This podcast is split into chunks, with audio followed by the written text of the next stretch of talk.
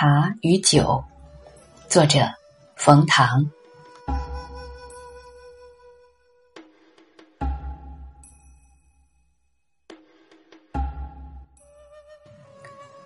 茶是一种生活，在寒阴笼雾的日子里，有一间干净的小屋，小屋里有扇稍大些的窗子，窗子里有不大聒噪的风景。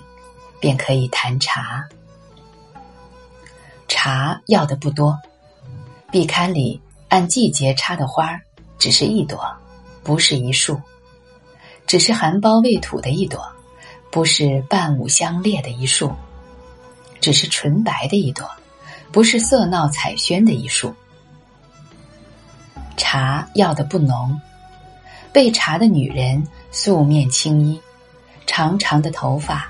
用同样青色的布袋，低低的系着，宽宽的覆了一肩，眉宇间的浅笑淡怨，如阴天，如雾气，如茶盏里盘旋而上的青烟，如吹入窗来的带地气的风，如门外玉清街入市的苍苔。茶要的不乱，听一个老茶工讲。最好的茶叶，要在寒阴浓雾的天气里，由未解人事的女孩子光了脚上茶山上去采。采的时候不用手，要用口；不能用牙，要用唇去含下茶树上刚吐出的嫩芽。茶药的不凡，茶本含碱，本可以清污去垢。而在这样的小屋里饮这样的一杯茶，人会明白什么叫清乐忘忧，会明白有种溶剂可以溶解心情，可以消化生活。只要茶的神在，也不一定要这么多的形式。比如心里有件大些的事，一通电话。便会有三两个平日里也不甚走动的朋友，把小屋填满。一杯茶后，我们便是饱食终日，无所用心。所以来谈谈奇的神仙，屋顶上的天空，或是屋门外的世间，便是我们着子的棋盘。待茶见无味，天渐泛白，心里的事情，便已被分析的透彻。一个近乎完美的计划便已成型。走出屋子，这盘棋一定会下得很精彩。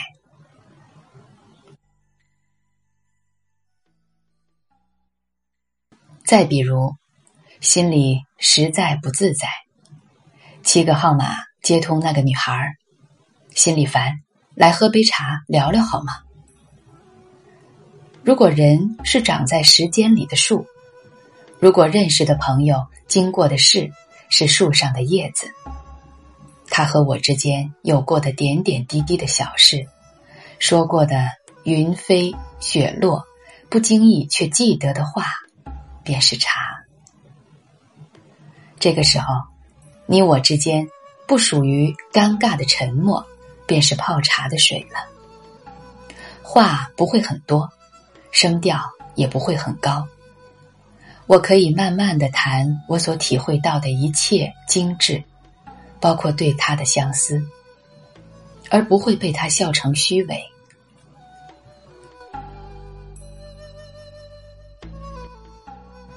这茶也可以一个人喝。寒夜勿坐，幽人守物。自古以来，一个人喝茶是做个好学生的基本功。一杯泛青的茶，一卷发黄的史书，便可以品出志士的戒然守节，兼游的骄恣奢健，便可以体会秦风汉骨，魏晋风流。不用如孔丘临川，看着茶杯中水波不兴，你也可以感知时光流转，也可以慨叹逝者如斯夫。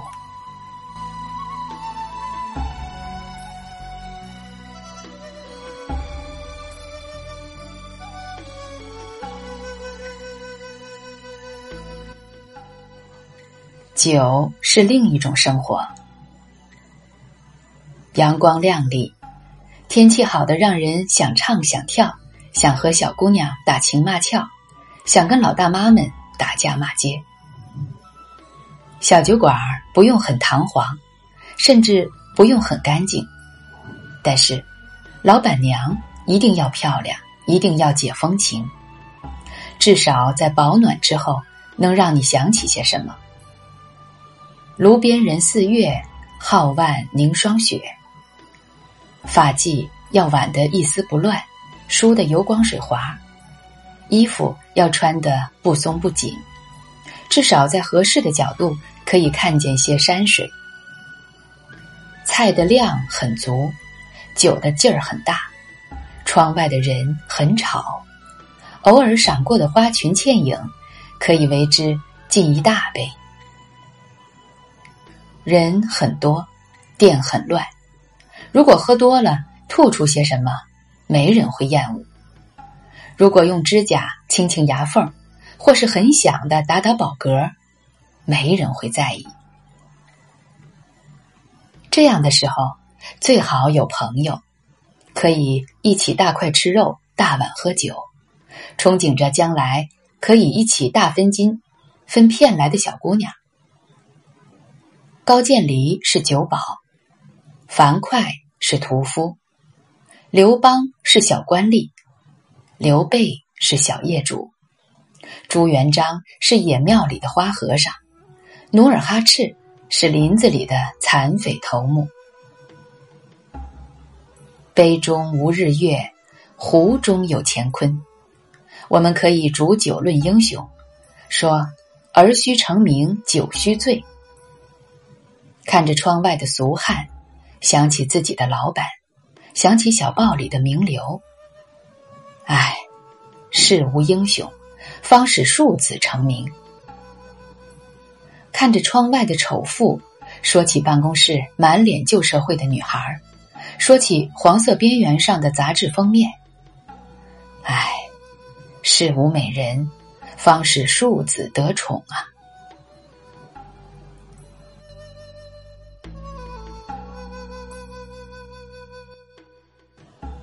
这样的时候，也可以和自己的老婆喝。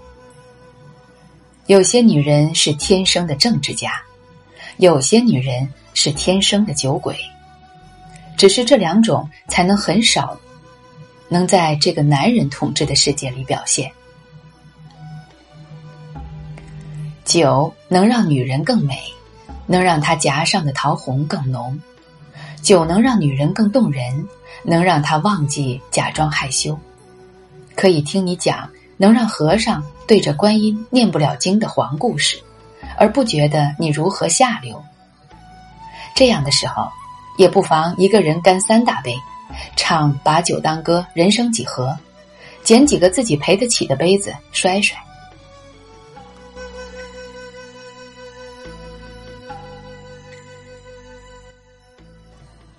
茶是一种生活，酒是一种生活，都是生活。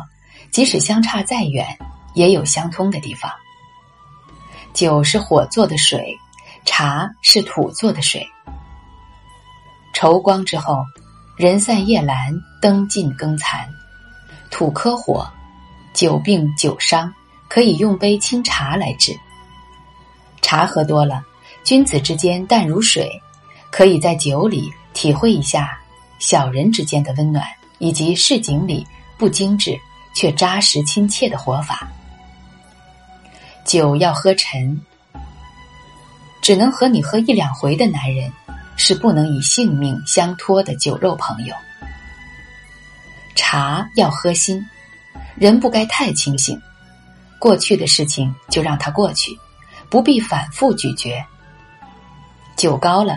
可以有难得的放纵，可以上天摘星，下海揽月；茶深了，可以有泪在脸上静静的流，可以享受一种情感，叫孤独。不是冤家不聚头，说不尽的茶与酒，在这似茶般有味无味的日月中，只愿你我间或有酒得。